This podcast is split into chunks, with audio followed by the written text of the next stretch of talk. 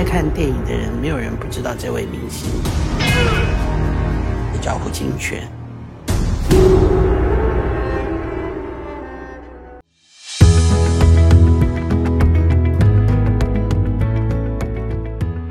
Hello，各位听众，大家好，欢迎来到聊聊经典电影的频道。今天可以聊什么呢？我们来聊一部纪录片《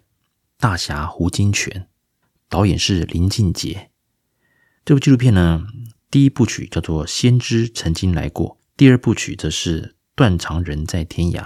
那目前呢，在 YouTube 上面也会有一些官方释出的预告片。那上映时间呢，第一部曲啊是在十月二十一号上映，而第二部曲呢，就是在十月二十八号上映。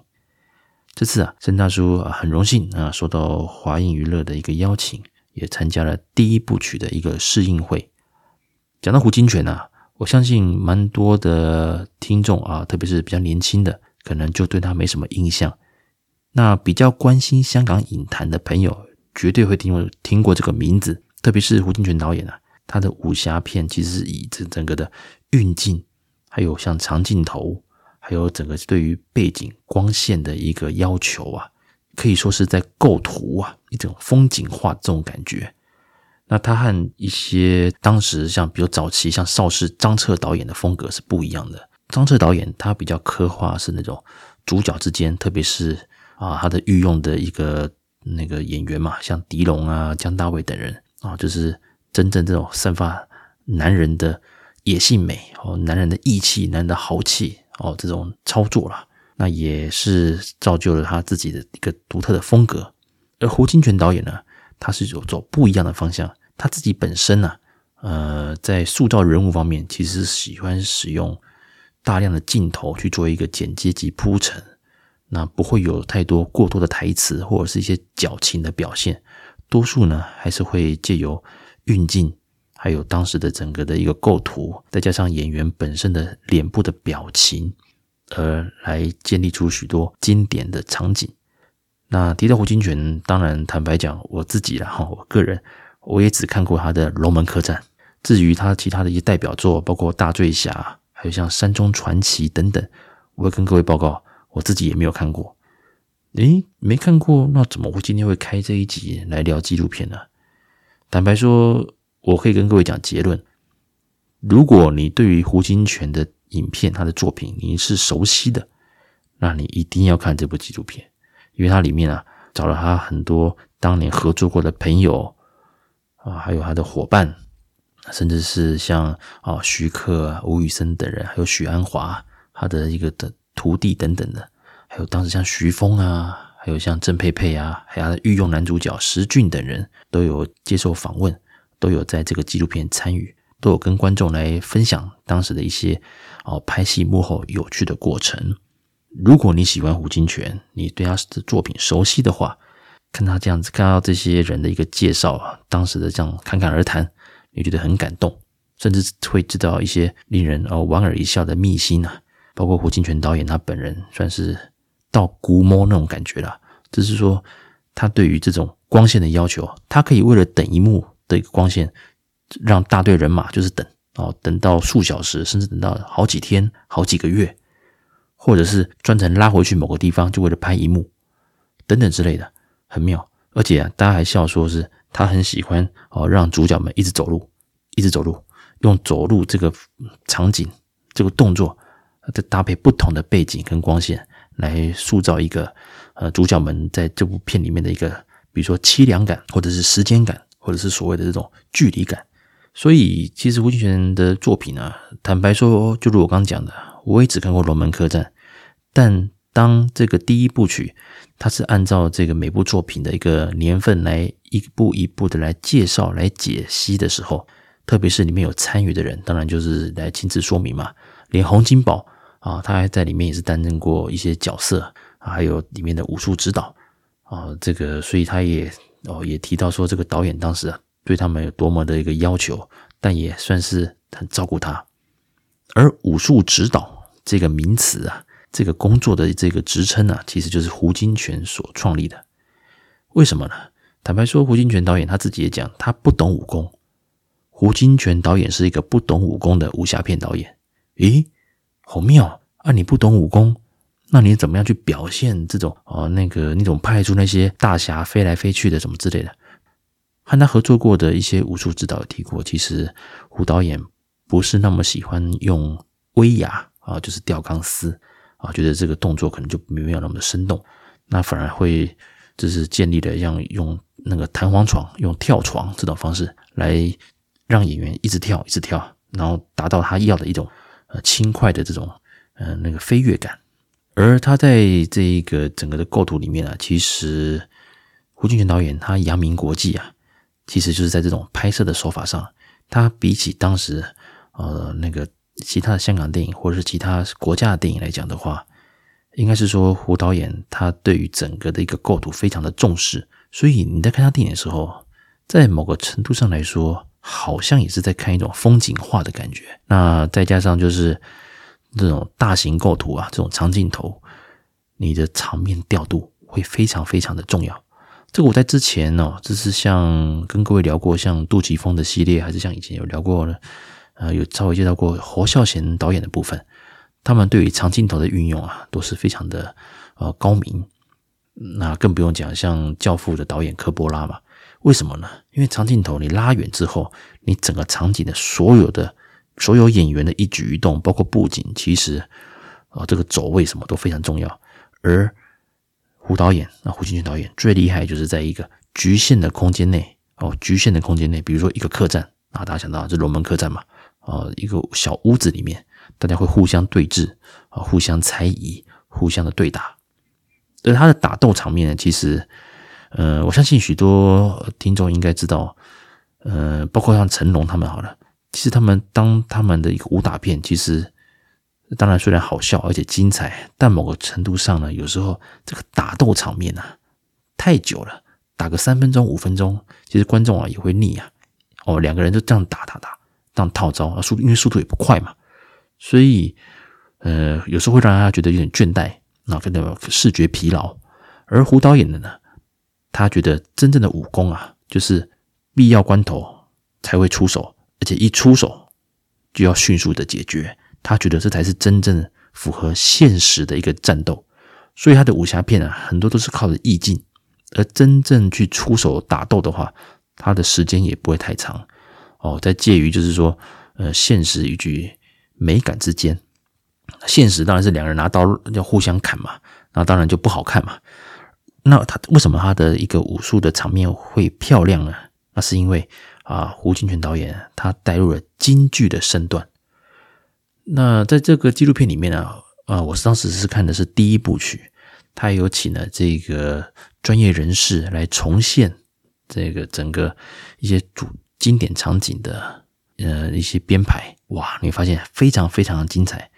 他甚至是拿了一些京剧的经典的段子来做一个呃演绎，好做强化版的，把它变成电影的那种感觉。所以每个演员的身段，包括他们的走位，还有眼神呐、特别是眼神呐、哦，那个时候曾沛培有提到，那个呃，他算是他自己说说他算是胡金铨导演的这个第一位弟子啊。他真的是那个眼神哦，这个侠女的这种感觉要能够演出来，散发英气哦，这是这种豪豪豪爽的这种呃利很利落的感觉了。所以。坦白讲，我对于就像我刚讲的，我对于胡金铨导演的作品其实没那么熟悉。可是因为看了这部纪录片，会让我想马上哦，是马上哦，去把胡金铨导演的一些经典作品找来看。那我再整理一下，如果你是本来就很喜欢胡金铨导演，还是说对他的作品是有一定熟悉的，这个纪录片非常精彩，他会把当时他幕后拍摄的一些甘苦谈哦，他们大家都会跟你分享，所以你觉得嘿，原来是这样啊，真好玩。但是如果你是对像我一样，只看过一两部，甚至是没有看过胡金铨导演的一些经典作品的话，那你更应该来看这个纪录片，因为它会引领你更加了解胡金铨导演他在这个世界影坛上的地位，而他的徒子徒孙啊，包括像徐克啦、吴宇森，里面吴吴宇森甚至直接就讲啊，他师承张彻还有胡金铨的风格。而徐克也有说，他在龙门客，他在新龙门客栈里面，当然导演是李惠民啊，他自己本身是监制。不过之前我有跟各位聊过，在香港电影啊早期，其实监制几乎就是整个掌握整部电影风格的一个重要的推手。所以大家可以看到，新龙门客栈确实很多地方都是有向胡金铨导演致敬的这种这种元素在内。所以这部纪录片虽然长达两个多小时哦，第一部曲哦，第一部曲就接近两小时，可是你不会觉得枯燥，或者是像那种纪录片，很多人听到纪录片，哎呦烦恼，一定是很无聊、很闷，还是怎么样？哎，错了，这个纪录片从一开始的第一秒进来，你就觉得哎，很让你一直想往下看，很让你想要去发掘、去探索胡金铨导演到底是什么魅力。到现在他离开哦，离开我们这么多年了，还是有许多的一个他的风格，深深的影响到这个香港的影坛，甚至是台湾。甚至是世界其他地方，胡金铨导演这个名字啊，他的风格、他的美学，确实是影响我们世界影坛非常重要的一个部分。而他的主要的几部经典作品呢、像是《大醉侠》啊，这是他早期的一个代表作，也是华语电影啊最早使用武术指导这个工作职位的电影，也算是整个香港新派武侠电影的一个先驱。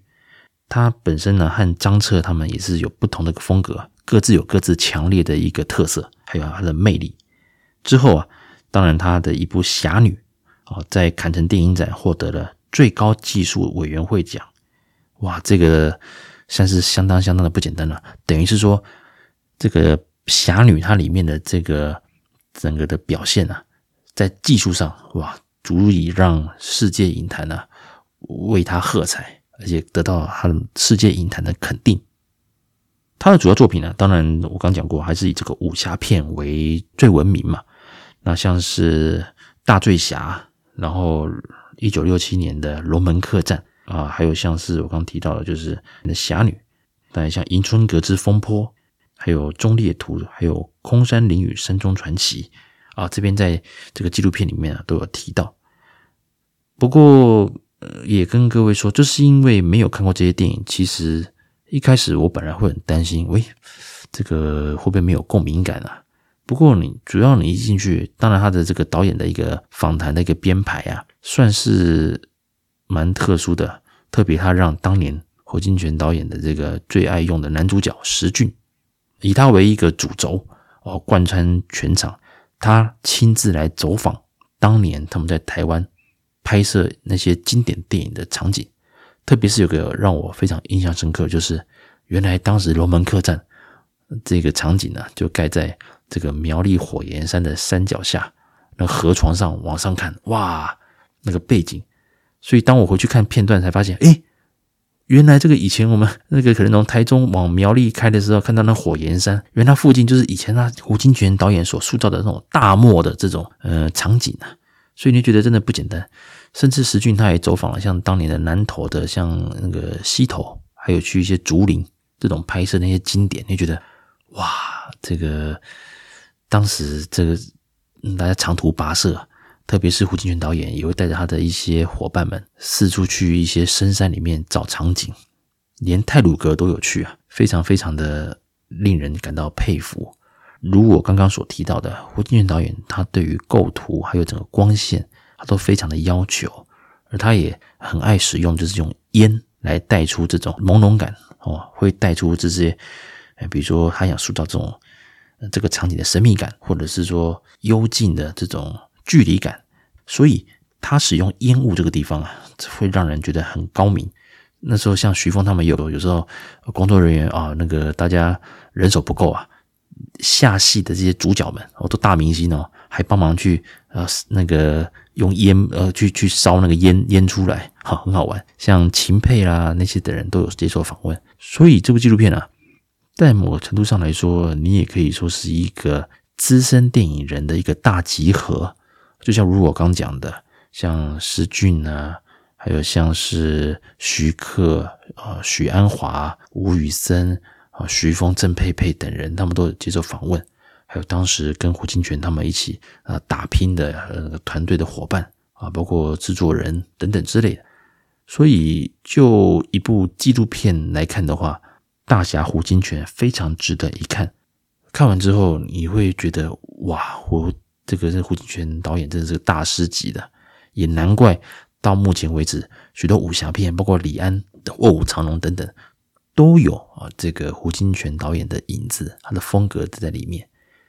所以我这边呢，啊，这个郑重的向各位推荐这部纪录片《大侠胡金铨》。看这个纪录片呢，我相信不只是对于胡金铨导演的这一个更加认识，呃，也会更了解说，哎，原来其实他对于香港影坛有这么多的影响啊，哦，你就这可以了解。所以这部纪录片真的很值得一看，真的很值得一看，绝对不会后悔，绝对是值回票价，真的。我非常喜欢这部纪录片，它让我更认识了胡金铨导演，也让我更想把胡金铨导演的经典作品都找来看。以上就是本集的介绍，感谢各位的收听，我们下次见喽，拜拜。